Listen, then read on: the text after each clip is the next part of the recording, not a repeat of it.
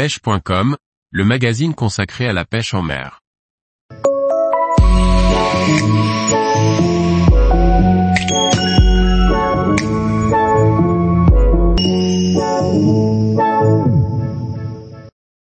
Le lac de la Serena, constat sur la population de poissons. Par Antonin Perrotte Duclos. Comme chaque année depuis maintenant dix ans, je retourne en Espagne, plus précisément en Estrémadure, pour deux semaines de pêche intensive. Cette année, l'objectif principal est de traquer les carpes et les barbeaux à la mouche dans le fameux lac de la Serena. Lors des années précédentes, notre choix de la période du voyage se portait généralement sur avril, mai pour profiter des eaux fraîches en bordure. Toutefois, en cette année 2023, nous avons choisi le mois de juin, propice aux grandes chaleurs et à l'activité des barbeaux en surface.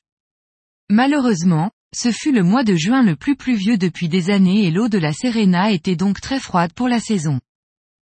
Cela n'a vraiment pas aidé les poissons à venir se nourrir dans peu d'eau et la couverture nuageuse réduit grandement l'efficacité de la pêche à vue. Certaines journées étaient heureusement ensoleillées, bien qu'elles aient été rares, ce qui m'a permis de réaliser de belles prises. Ma plus belle journée se terminera avec 9 barbeaux et 5 carpes au streamer et en sèche, le tout à vue, dans moins de 50 cm d'eau.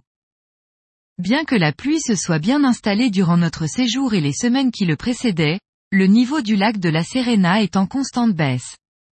En deux semaines, le lac a baissé de plus d'un mètre de hauteur, sur une surface absolument gigantesque, ce qui représente des millions de mètres cubes d'eau. Le lac est actuellement à environ 15% de sa capacité maximale et baisse de plus en plus. Il paraît désormais impensable de l'imaginer se remplir à nouveau dans un futur proche tant l'agriculture aux alentours consomme de l'eau. C'est la seule région que je connaisse qui est en permanence en sécheresse, mais qui possède des milliers d'hectares de rizières.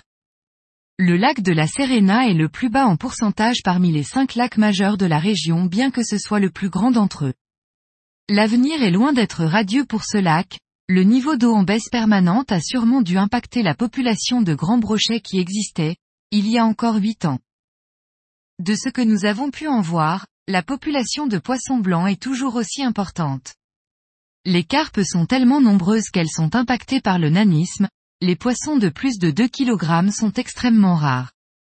Des bancs de centaines de poissons du kilo sont présents sur la totalité du plan d'eau. Les brochets et black bass sont totalement invisibles lorsque l'on pêche du bord, ce qui n'annonce rien de bon.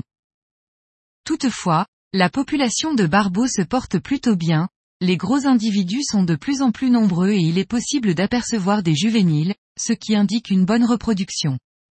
Le niveau bas du lac concentre davantage les poissons ce qui nous permet d'en voir une belle quantité.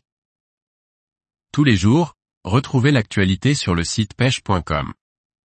Et n'oubliez pas de laisser 5 étoiles sur votre plateforme de podcast.